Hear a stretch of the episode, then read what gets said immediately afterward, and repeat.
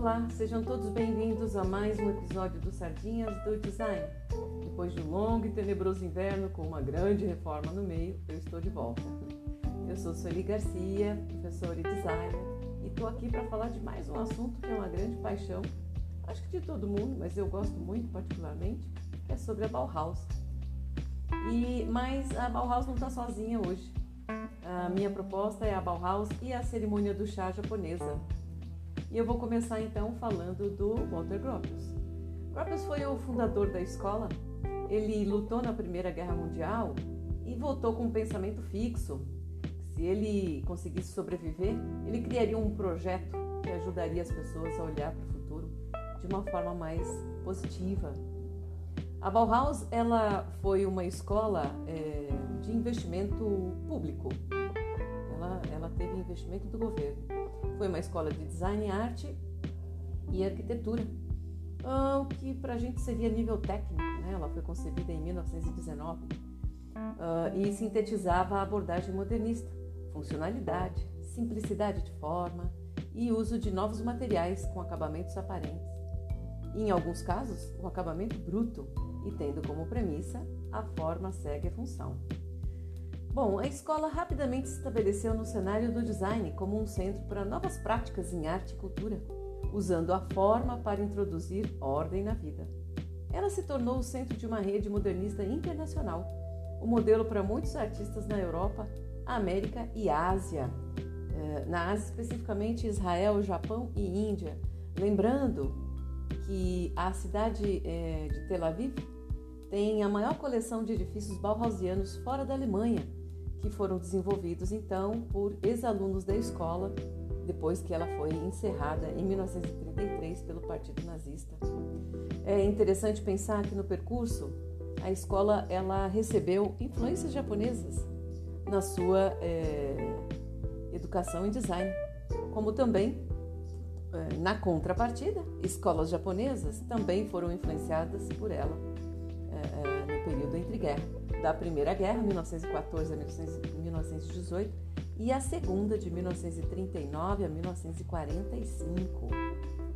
Bom, ao mesmo tempo que está acontecendo isso, porque na Europa está acontecendo muita coisa ao mesmo tempo, né? É, ocorreu nesse período o estabelecimento de vários novos estados no continente europeu, provocando então uma mudança no mapa da Europa e dando origem a novos centros e, e, muitos artísticos, como por exemplo a República de Weimar, né? ali que ocorre então é, uma ruptura histórica né, entre o imperialismo e o nascimento de uma república, é exatamente a cidade da fundação da Bauhaus. Bom, além disso, os avanços dinâmicos da tecnologia mudaram drasticamente os métodos de comunicação, tornando a relação entre centros e periferias é muito mais fluida e maleável tanto nacional quanto internacionalmente. E esse contexto, claro que ele vai contribuir para um frenético diálogo é, que acaba sendo transnacional dos artistas no período. Quando a gente analisa todo esse contexto, também é possível perceber que, ao longo da existência da Bauhaus, há uma sensibilidade da cultura japonesa que a permeia, e isso se deu através de contribuições de alunos e professores. É verdade que individualmente, mas que se misturou na metodologia da escola até o ano que ela foi fechada, em 1933. Na verdade, havia pouca uniformidade ou continuidade de um, de um diretor para o outro nos métodos ou atividades. Lembrando só que os diretores foram Gropius, Meyer e Miss Van der Rohe. No entanto, apesar das variações nos estilos e modos de conceituar, a presença de elementos japoneses, ela permaneceu significativa. Olha que coisa interessante. A historiadora de arte Cláudia Delan, ela foi a primeira a chamar atenção para a proximidade formal de inúmeros objetos da Bauhaus com a cultura tradicional japonesa e seus objetos. Bom, Delan também observou a Sommerfeld House, que é um projeto de 1920 em Berlim, essa casa não existe mais, ela foi destruída durante a Segunda Guerra Mundial, que foi um projeto de Walter Gropius e da Adolf Meyer. E ela possuía então um amplo telhado saliente com aquelas pontinhas arredondadas na quina do telhado, e detalhes em madeira também nas quinas externas que se cruzavam. Claramente uma reminiscência da Casa do Tesouro, a Shosuin é, de Nara, no Japão. Bom, nesse projeto, Gropius é, reflete também uma clara influência da arquitetura do americano Frank Lloyd Wright. A gente não pode esquecer que Wright andou ali pela Europa é, na década de 10 para 20, né? especificamente da casa Winslow do Wright, que desempenhou um papel importante no início do século 20. Né? Ele e toda a sua, a sua arquitetura, né? E ele acabou desenvolvendo vários projetos baseados em modelos japoneses, né? Uh, nesse período, a arquitetura tradicional japonesa ela começava a receber uma maior atenção no Ocidente, apesar de muitos arquitetos europeus não mencionarem, não quererem mencionar essa fusão cultural em seus trabalhos, ela existia. Bom, uma obra que revela a cultura japonesa presente aí na, na, no pensamento dos europeus e na, nas suas ações é o texto é, Das Japanische von Haus, de Franz Adolf Wilhelm Baltzar, de 1903. E é, essa discussão ela atinge um clímax com os textos de Bruno Taut. Ele escreveu entre 1933 e 1936 e ele viveu também no Japão sobre a vila Katsura em Kyoto, uma vila imperial. Né? Em particular, ela foi avaliada como um exemplo é, excelente da arquitetura japonesa. Né? O Walter Gropius ele também reconheceu que a arquitetura tradicional japonesa oferecia soluções para as questões arquitetônicas do cotidiano. Então, não surpreende, né, que a casa Sommerfeld de 1921 em Berlim, ela tenha semelhanças com a casa de madeira em Nara, que é do século VIII. Olha que interessante. Mas o Gropius ele visitou o Japão somente em 1951. Ele teve todo esse contato eh, anterior através de artigos, livros, ilustrações, obras de arte e exemplares de arquitetura, né, eh, por meio do Wright, né, que estava por ali. E, e quando ele visita o Japão em 1951, ele escreve para Le Corbusier. E no texto dele ele confirma que a casa tradicional japonesa ela estava presente no modernismo ocidental. Bom, vale acrescentar que a cerimônia do chá, que está ali no contexto da Bauhaus, ela já estava presente nas primeiras experiências do impacto da cultura japonesa na Europa em 1851, né? ali próximo da, da, grande exposição do Palácio de Cristal. Uh, o designer inglês Christopher Dresser, no século XIX, foi um dos designers que mais divulgou né, na segunda metade e disseminou o japonismo e a arte japonesa na Inglaterra. Foi ele quem cunhou esse termo, a definição japonismo, e mais tarde definiu essa fusão de anglo-japonesa. E, mas não parou por aí. A influência japonesa ela, ela avança ali para o século XX, na década de, de 20, 30, né? E os artistas japoneses eles tiveram um papel ativo no diálogo artístico internacional, ideias, estéticas e filosofias que acabaram então é, influenciando a Europa. A, a vanguarda central ali, da, da, da Europa Central, ela identificou e compreendeu uma combinação de diversas fontes, mas principalmente a japonesa. Então, como eu acabei de dizer, é, essa cultura japonesa chega no século XIX, na metade do século XIX, é, com os tratados comerciais do Japão com vários países. E vale acrescentar que o movimento inglês Arts and Crafts está por trás, inclusive, da própria filosofia da Bauhaus, né? que é um movimento ali é, que começa em 1860, né? o Arts and Crafts com William Morris, né? foi um dos primeiros a absorver referências japonesas. E poucas décadas à frente, ocorreria de forma mais intensa essa presença é, do fenômeno japonismo, que está na base do impressionismo e do Art Nouveau. Né? Aliás, o, o Arts and Crafts ele se estende e já se mistura, ele já é considerado aí o Art Nouveau inglês. Né? Portanto, no começo do século XX, esse encontro de culturas, europeia e japonesa, também já estava presente aí nos métodos de ensino da Bauhaus, particularmente no curso preliminar do Johannes Itzen, que foi duradouro e extenso. Bom, Johannes Itzen foi o artista e professor suíço que primeiro esboçou os métodos de ensino eh, modernos e inovadores na Bauhaus. Eh, possuía uma combinação eclética de interesses dele, né? é, que ele admirava muito, né, a cultura oriental, incluindo uma preocupação com a arte e as ideias asiáticas típicas dos círculos mais progressistas da arte e cultura europeias que estava em ebulição na Europa. Bom, ele foi convidado em 1919 a ir para Berlim e ajudar o Gropius a estabelecer a estrutura de ensino e a metodologia da Bauhaus. O próprio Gropius foi inspirado, então, como eu falei anteriormente, sendo um pouquinho redundante, né?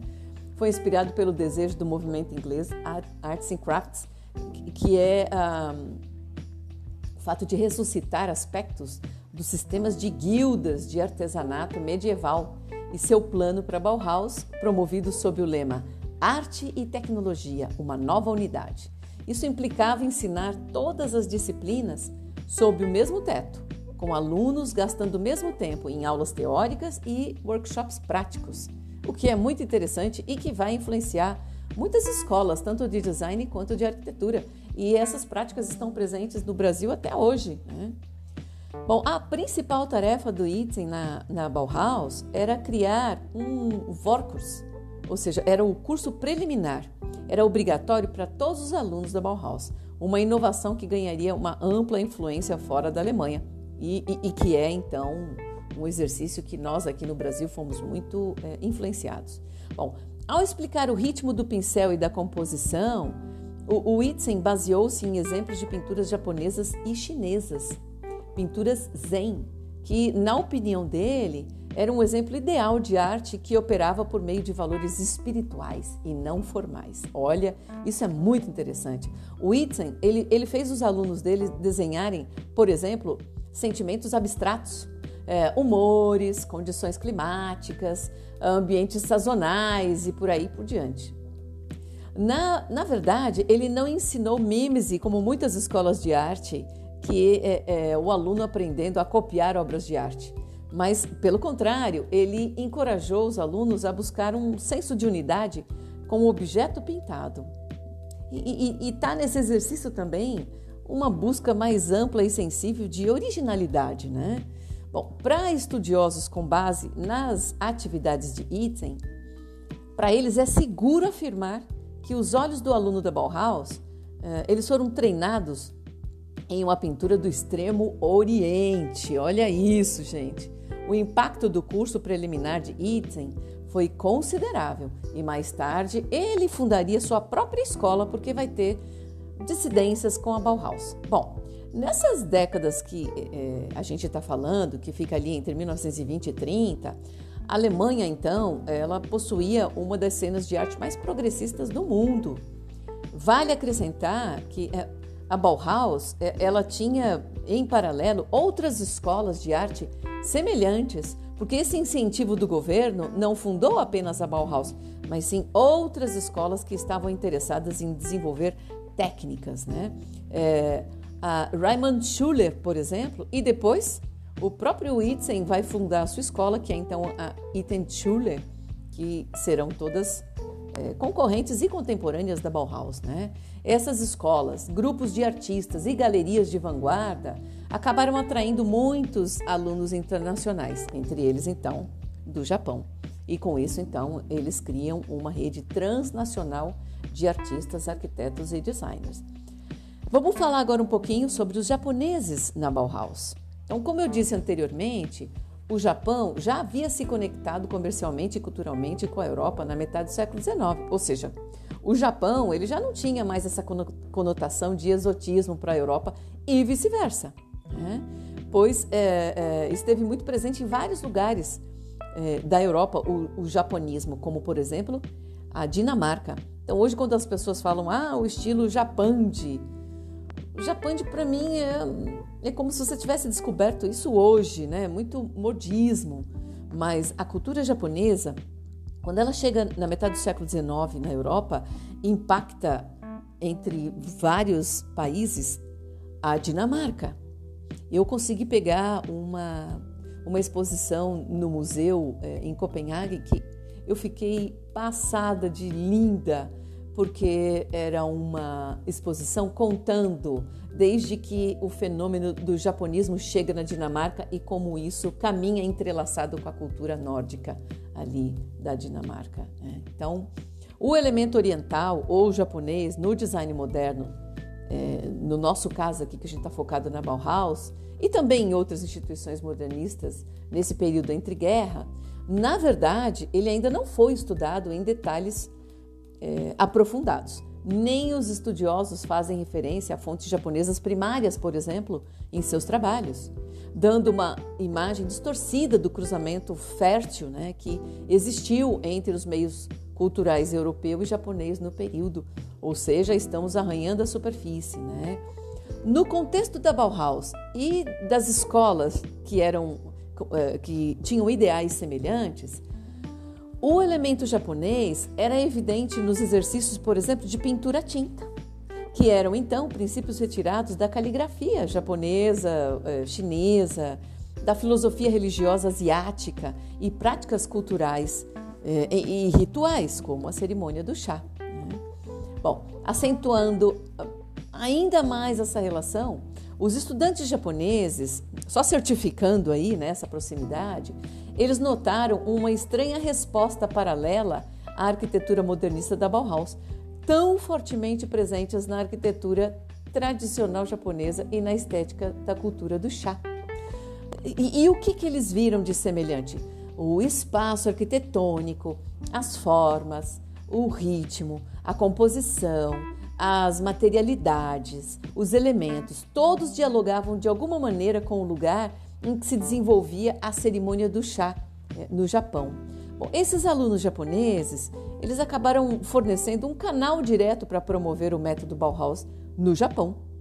Então, não demorou muito para que várias escolas japonesas fossem fundadas a partir da disseminação dessas influências artísticas e pedagógicas esse processo teve implicações culturais e, e, e, políticas significativas, como vocês vão ver depois o que aconteceu com as escolas japonesas. No mesmo período no Japão, nós estamos falando aí 1923, acabou acontecendo uma devastação da paisagem urbana de Tóquio, que foi provocado pelo grande terremoto de Kanto, né? isso em 1923. E esse acontecimento ele, ele acabou se tornando um ponto de inflexão no modernismo japonês e, de fato, pode ser considerado seu verdadeiro ponto de partida para um diálogo com o modernismo europeu.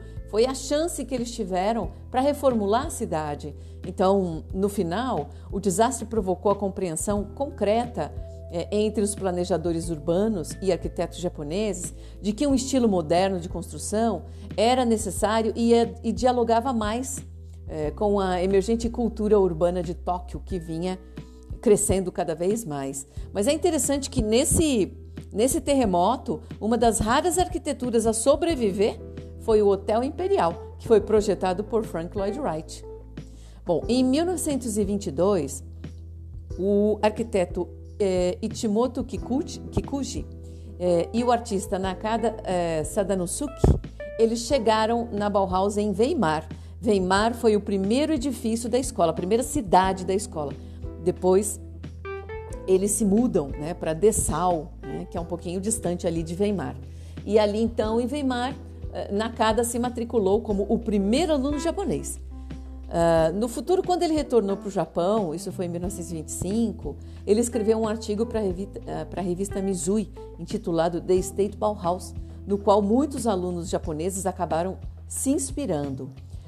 Bom, é, precisamos citar agora um europeu bem interessante, o Theodor Boger, que estudou na Bauhaus. Ele foi aluno do Johannes Ittens e do Lionel Feininger de 1919 a 1925. Ele também se inspirou, teve uma proximidade né, é, com a cultura japonesa e com esses alunos e se inspirou na tradição japonesa. E a partir da década de 20, ele vai ser um dos principais nomes do design cerâmico na Bauhaus. E ele fez referência a modelos japoneses em seu próprio projeto de bules, com um pequeno infusor de chá com uma alça na lateral que ele criou em 1923.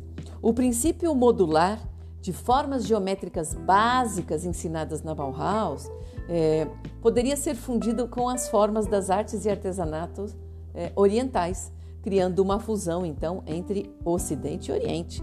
Mas não foi apenas essa essa proximidade, né? É, essa fusão, ela também está presente no design da, da Marianne Brandt, né? Uma das alunas mais geniais ali, conhecidas, icônicas da escola, que trabalhou também com fotografia. Ela criou uma peça icônica com seu infusor de chá é, de latão e ébano num bule, né? Que era formado com formas uma semisfera, um semicírculo e uma cruz para base. Essas foram as formas básicas da peça, das, da peça dela. Outros japoneses viriam a Bauhaus posteriormente. Iwao eh, Yamawaki, um arquiteto, e a sua esposa Michiko, que estudaram na escola por dois anos, no início da década de 1930. Bom, Iwao e Michiko chegaram à Alemanha nesse período e se matricularam já no campus novo da Bauhaus, lá em Dessau. E os números das suas carteirinhas eram é, 469 e 470. Mitiko tinha uma profunda experiência com a cerimônia do chá, que era praticada pela sua família de forma tradicional. E ela encontrou, mais uma confirmação, né? ela encontrou eco na Bauhaus, afirmando que a escola foi um ambiente propício para esse ritual. É, ela dizia que o, o, o, método da Bauhaus era muito semelhante ao conceito do ritual do chá, em sua apreciação e estima pelas coisas simples e funcionais, e no esforço de promover a qualidade material e natural das coisas. Como foi a experiência desse casal? Bom, as aulas eram ministradas em alemão, o que não foi nada fácil, principalmente para Mitico, né? que na época tinha conhecimentos básicos da língua. No seu livro Pós-Bauhaus, ela agradece a Josef Albers e Vassili Kandinsky, que foram gentis o suficiente é, em dedicar um tempo extra ao casal depois das aulas explicando partes mais difíceis de suas respectivas aulas em inglês. Bom, e, e Uau é, se lembrou é, que, de alguns exercícios do Kandinsky, um especificamente em que ele empilhou vários objetos pertencentes aos alunos, incluindo cadeiras e até bicicletas sujas de lama, incitando os alunos a se concentrarem na montagem até que pudessem ver formas simples, o que ele chamou de Spannung, que é tensão da forma.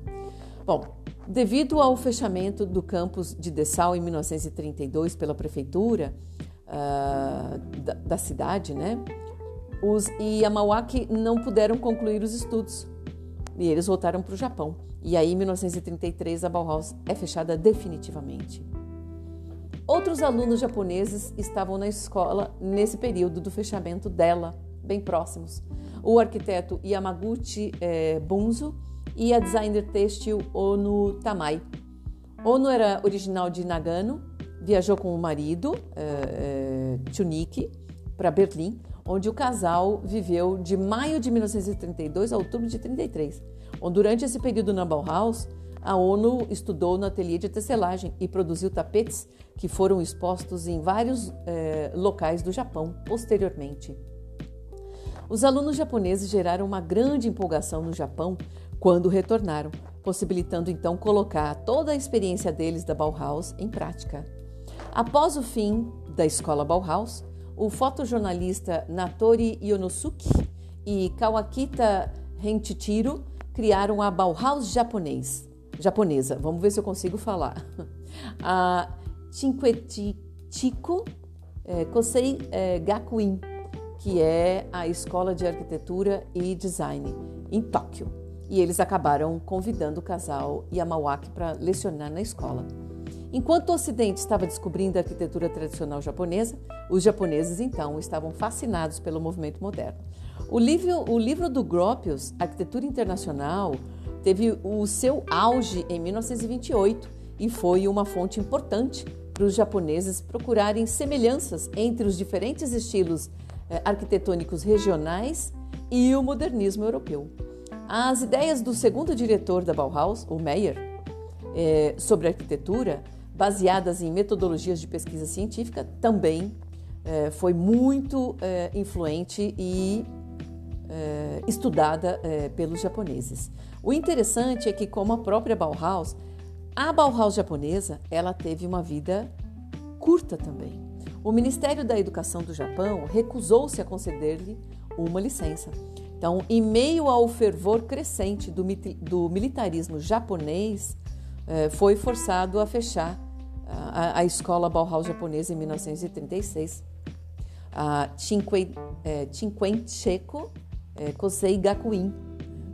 Uh, e como aconteceu com a Bauhaus, né, as conexões entre essa escola japonesa e outras instituições no exterior, junto com seu ethos estrangeiro, parecia naquele período suspeitas para o regime cada vez mais nacionalista japonês. Mas o que fica, assim, ao final, é que o impacto cultural de longo prazo no Japão foi realmente profundo. Da mesma forma, o impacto cultural japonês foi profundo e longo no Ocidente, especificamente na Europa, e para onde os estilos europeus foram, por exemplo, para a América, o japonismo é, esteve presente, como por exemplo, se a gente pegar o modernismo americano, as obras do Richard Neutra, por exemplo, é, do lado de fora claramente modernista, do lado de dentro totalmente forrada de madeira, que é uma influência então dinamarquesa, japonesa que os dinamarqueses estiveram presentes nos Estados Unidos numa grande feira apresentando seus produtos e etc. E os americanos ficaram apaixonados por esse estilo dinamarquês que por sua vez já estava misturado com o japonês. Então é isso, gente. Peço desculpas com a minha pronúncia em japonês, é, mas eu tenho certeza que vocês não terão dificuldade de procurar é, esses nomes, né? E quero agradecer é, por vocês ouvirem mais um episódio, é um grande prazer para mim. E vamos continuar falando desses assuntos é, que nos interessam. Então, até o próximo podcast. Obrigada. Até mais.